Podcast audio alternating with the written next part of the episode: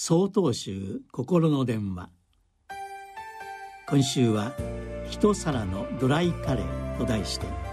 秋田県龍岩寺安倍修道さんのお話です。5年前の今頃私は永平寺での修行を終え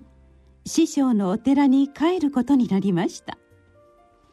修行に入る前には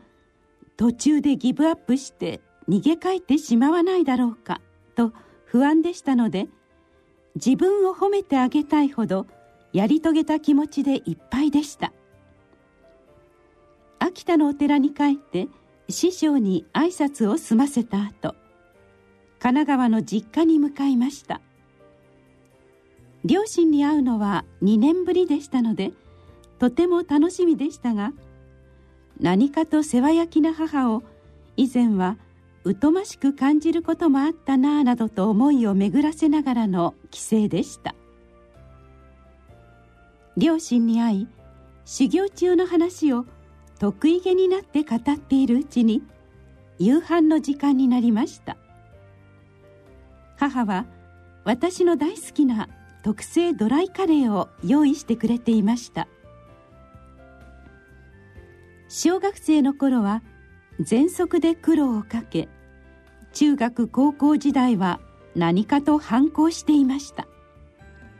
大学の時はなかなか進路が決まりませんでした。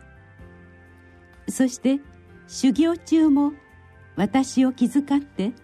たびたび手紙を書いてくれました。今まで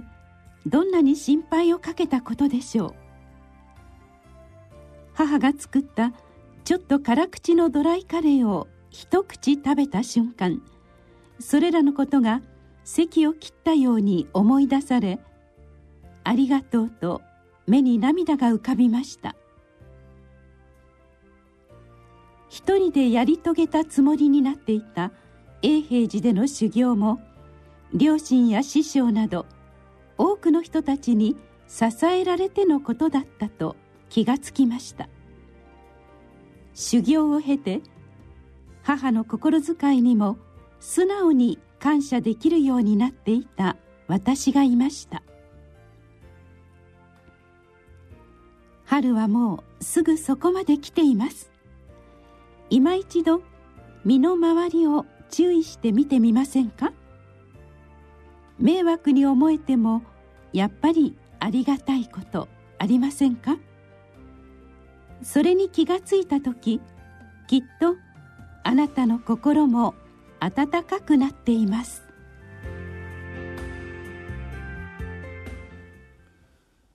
3月4日よりお話が変わります。